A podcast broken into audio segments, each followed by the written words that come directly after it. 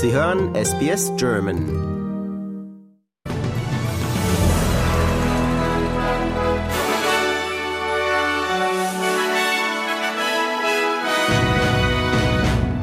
Krise in deutscher Regierung. Verteidigungsministerin Lambrecht tritt zurück. UN-Generalsekretär verurteilt russischen Raketenangriff auf Wohnhaus in ukrainischer Stadt. Und in Queensland und in Western Australia sind immer noch zahlreiche Verkehrswege durch Überschwemmungen unterbrochen. SBS Nachrichten, Dienstag, 17. Januar. Guten Abend.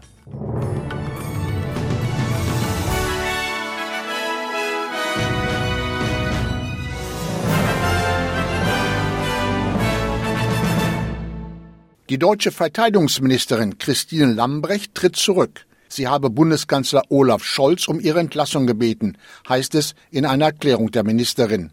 Die 57-Jährige steht seit Monaten in der Kritik. Die oppositionelle Union aus CDU und CSU hatte wiederholt ihren Rücktritt gefordert. Kritiker werfen ihr die schleppend angelaufene Beschaffung für die Bundeswehr, fehlende Sachkenntnis, aber auch peinliches Auftreten in der Öffentlichkeit vor. Wer nach Christine Lambrecht das Verteidigungsministerium übernehmen wird, ist noch unklar. Bundeskanzler Olaf Scholz hat eine schnelle Entscheidung angekündigt. Doch Experten sagen, es wird nicht leicht sein, einen Nachfolger oder eine Nachfolgerin für das anspruchsvolle Amt zu finden. Also wir müssen ehrlich sein, dass mit einer Ausnahme alle deutschen Verteidigungsminister in der Bundesrepublik Deutschland ähm, eigentlich dieses Amt nicht wollten. Die Ausnahme ist Manfred Wörner, der wollte es wirklich in den, in den 1980er Jahren. Aber sehr viele haben dann eben doch in das Amt gefunden und haben, haben Interesse an dem Amt entwickelt. Und ähm, das war bei Frau Lamprecht nicht zu erkennen. Mehr zu diesem Thema im aktuellen Teil des Programms nach den Nachrichten. UN-Generalsekretär Guterres hat den Angriff auf ein Wohnhaus in der ostukrainischen Stadt Dnipro mit vielen Toten verurteilt. Es handelt sich um ein weiteres Beispiel für eine mutmaßliche Verletzung des Kriegsrechts, ließ Guterres über eine Sprecherin mitteilen. Die UN fordert inzwischen auch eine Untersuchung wegen des Verdachts auf Kriegsverbrechen. In den Trümmern des völlig zerstörten neunstöckigen Hauses wurden bisher 40 Tote gefunden. Mehrere Menschen werden noch vermisst. Der Kreml bestreitet, für den Angriff verantwortlich zu sein. Ein Sprecher behauptet, das Haus sei von einem Geschoss der ukrainischen Luftabwehr getroffen worden. Sorgen macht sich auch die internationale Atomenergiebehörde über ein mögliches Unglück in einem der Atomkraftwerke der Ukraine. Deswegen will die Behörde bald technische Spezialisten auf Dauer in der Nähe der Atomkraftwerke stationieren. Ein Sprecher der Atomenergiebehörde sagt, es sei dabei egal, ob die Ukraine oder Russland die Kontrolle über die Atomkraftwerke in der Hand haben. It doesn't uh, matter uh, what we can discuss at this moment on high legal issues. What we need to prevent is an accident. And what we need to make sure is that this plant is in safe condition, is in an operational condition, and that we prevent uh, this tragedy from happening. Der Bruce Highway an der Nordostküste von Queensland ist an mehreren Stellen von Wasserfluten unpassierbar gemacht.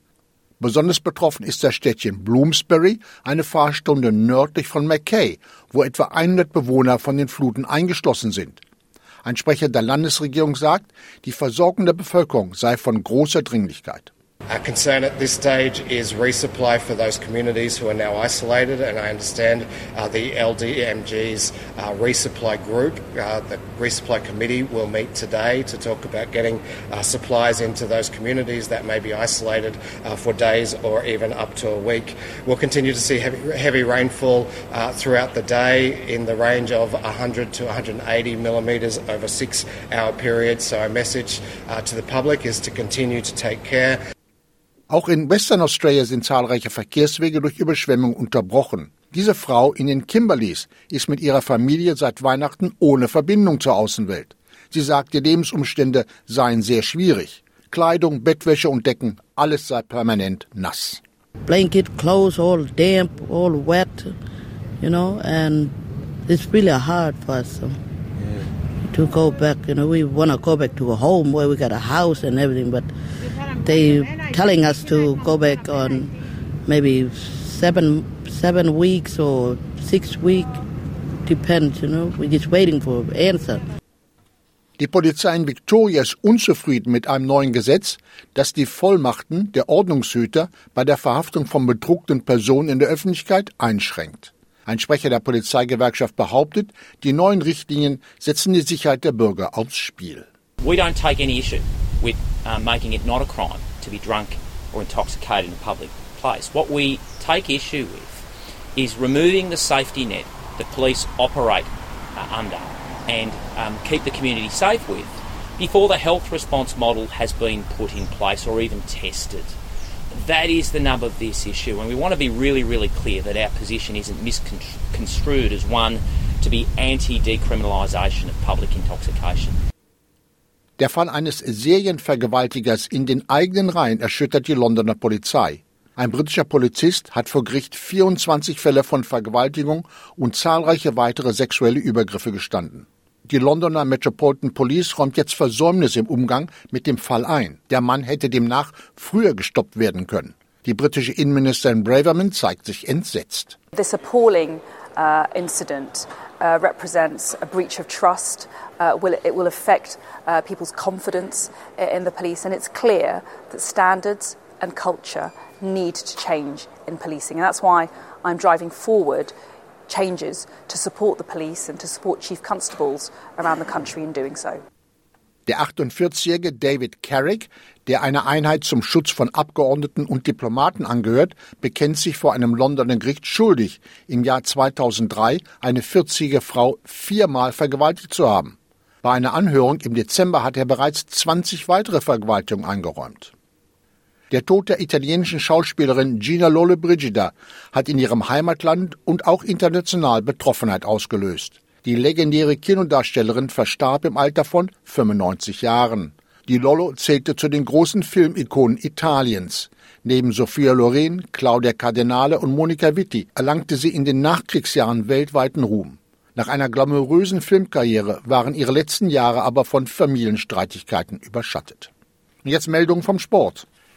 Die Organisatoren des Australian Open Tennis Turniers haben Besuchern das Zeigen der Landesflaggen von Russland und Belarus verboten.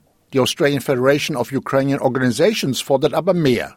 Ein Vertreter der Organisation sagt, auch russische Tennisspieler und Tennisspielerinnen sollten aus Protest gegen den Krieg in der Ukraine die Teilnahme versagt werden. People will say, but it's sport. What we would argue that you can't hide behind sport. This is an international situation. It's an international situation in which um, we're talking about defending uh, integrity, we're talking about defending sovereignty, we're talking about defending values. So if we're defending all those things, and Australians are very proud about defending that, then you can't say that you can hide behind sport. Inzwischen hat Arina Sabalenka aus Belarus die zweite Runde des Turniers erreicht.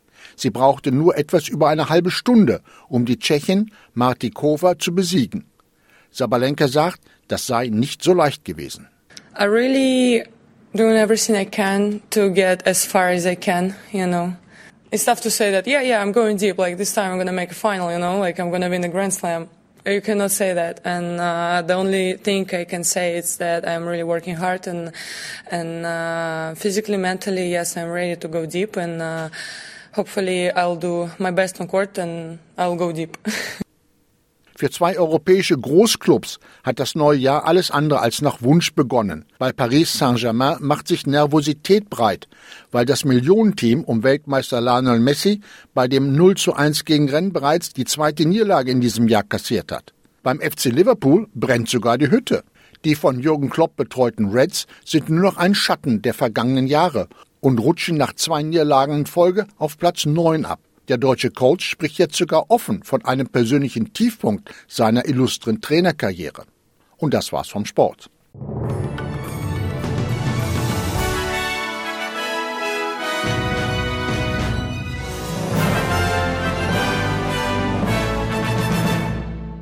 Die Wechselkurse. Für einen australischen Dollar erhalten Sie heute 64 Eurocent, 69 US-Cent oder 64 Schweizer Rappen. Das Wetter. Heute in Mitteleuropa Berlin bewölkt 2 Grad, Frankfurt teilweise bewölkt 3 Grad, Wien sonnig 5 Grad. Und Zürich Schneefall und 1 Grad. Und das Wetter morgen in Australien. Adelaide bewölkt 23 Grad, Brisbane teilweise bewölkt 29 Grad, Canberra gewittermöglich 31 Grad, Darwin gewittermöglich 32 Grad, Hobart vereinzelte Schauer 22 Grad, Melbourne vereinzelte Schauer 23 Grad, Perth sonnig 32 Grad und Sydney sonnig und 30 Grad.